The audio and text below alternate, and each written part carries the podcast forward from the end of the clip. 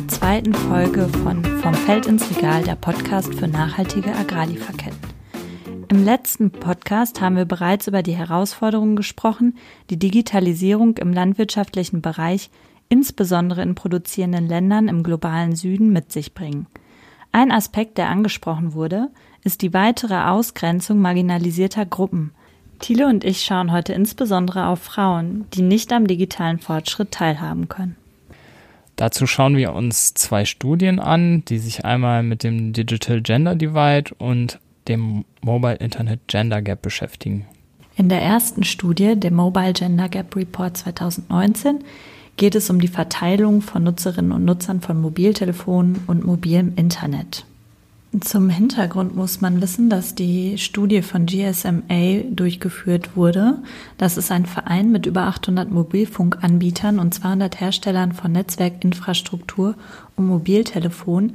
Das heißt, die haben natürlich ein ökonomisches Interesse daran, den Mobile Gender Gap und den Mobile Internet Gender Gap zu schließen. Die wurden bei der Studie aber auch finanziell unterstützt durch äh, einige Organisationen. Die haben viele äh, eigene Surveys durchgeführt in 18 verschiedenen Low- und Middle-Income-Countries. Und ähm, wenn ihr da noch Fragen zur Methodik habt, wir haben die Studien natürlich angehängt, aber dann könnt ihr uns auch gerne noch eine E-Mail schreiben. Wir würden uns nämlich lieber jetzt auf die Key Findings konzentrieren. Auch die zweite Studie werdet ihr im Nachgang auf der Internetseite finden.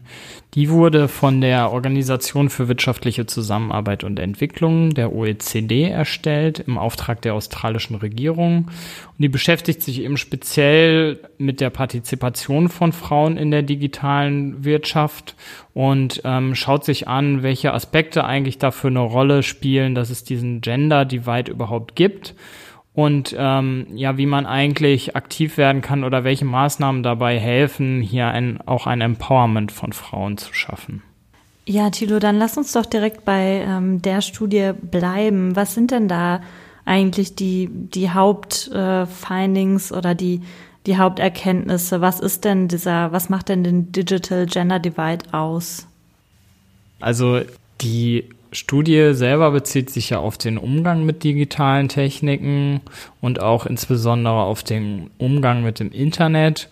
Und Lars hat eigentlich schon einen sehr wichtigen Punkt der Studie angesprochen, nämlich dass eben die Benefits, also die Vorteile, die digitale Transformation mit sich bringt, einfach nicht gleich verteilt sind. Und die Gründe dafür sind eigentlich sehr unterschiedlich.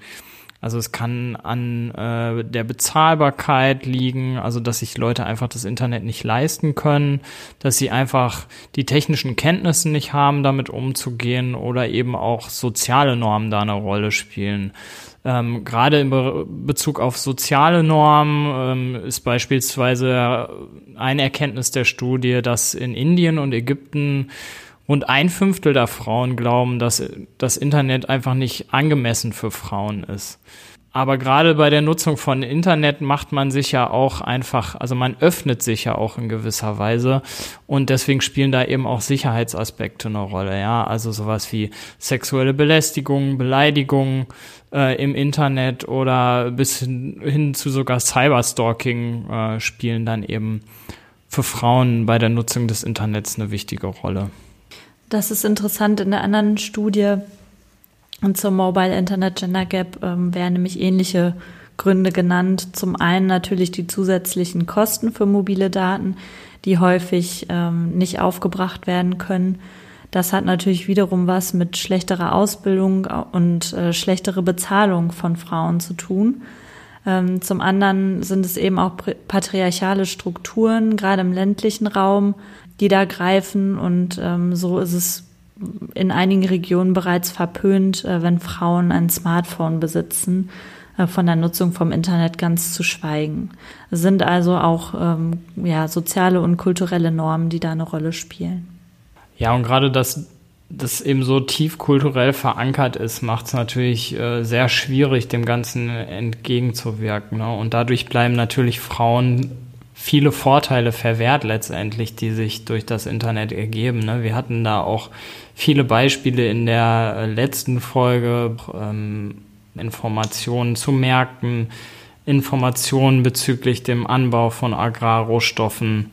Ja, der Aspekt Demokratisierung spielt dabei ja auch eine Rolle. Ne? Also habe ich Zugang zu Informationen bezüglich Wahlen etc.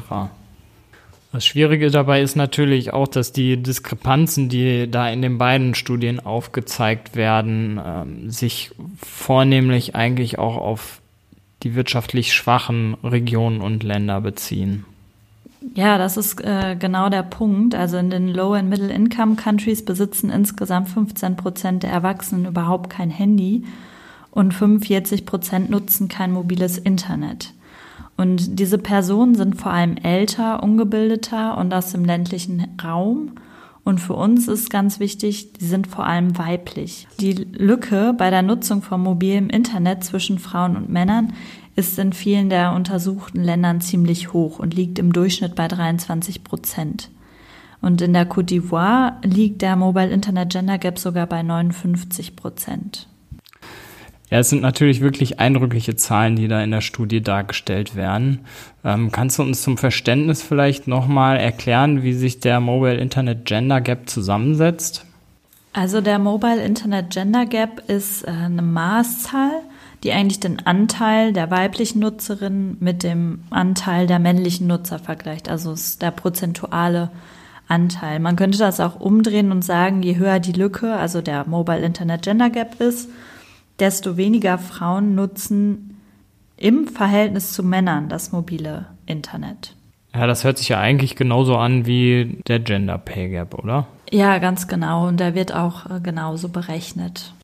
Jetzt haben wir natürlich viel über ähm, relativ negative Zahlen gesprochen. Damit wollen wir jetzt aber nicht die Folge beenden, sondern äh, es gibt natürlich auch schon äh, viele Programme und Initiativen, die daran ansetzen, also die das, die genau diese Diskrepanz erkannt haben und daran arbeiten, Frauen schon im jungen Alter zu empowern und eben denen die nötigen Fähigkeiten an die Hand zu geben, um sich eben in der digitalen Welt zurechtzufinden und auch eben mit digitalen Geräten umzugehen.